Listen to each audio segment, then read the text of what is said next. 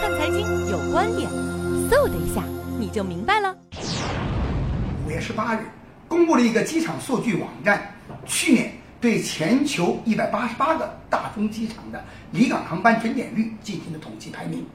那么在排名垫底的二十个机场中，有十四个来自于中国的大陆、香港和台湾地区，他们的准点率均不足以百分之六十。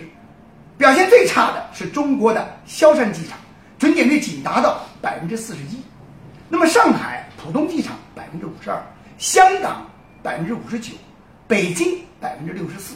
相比而言，全球最繁忙的冬季羽田机场，虽然每年的起降航班数量多于上海浦东，但是去年的准点率却达到了百分之九十二，跻身于世界先例。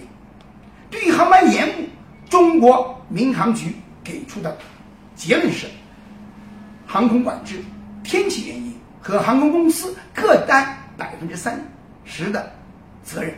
那么，究其这些原因，我们不说。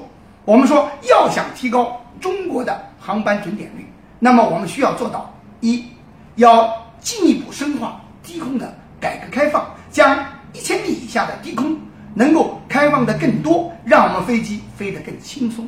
尤其是近期。国务院办公厅颁发了关于促进航空通用航空业的发展指导意见。这个指导意见实际上对于三千米以下的监视空域和报告空域无缝的进行了一个衔接。第二，我们要提高航线的利用率。对于航线的利用率来说，欧美国家已经达到了百分之八十以上，而我们自身中国来讲只有百分之六十到七十。第三，我们要提高空管人员的业务水平，特别是指挥能力和引导能力。第四，我们要提高安检地服人员的工作的效率和能力。第五，当然了，我们要提高乘客的文明乘机的意识和水平。这个意识和水平表现在文明的程度和文明的行为上，要听从地面保障人员、机组人员的指挥，积极认真的、主动的。配合地面的安检，避免一些冲突发生。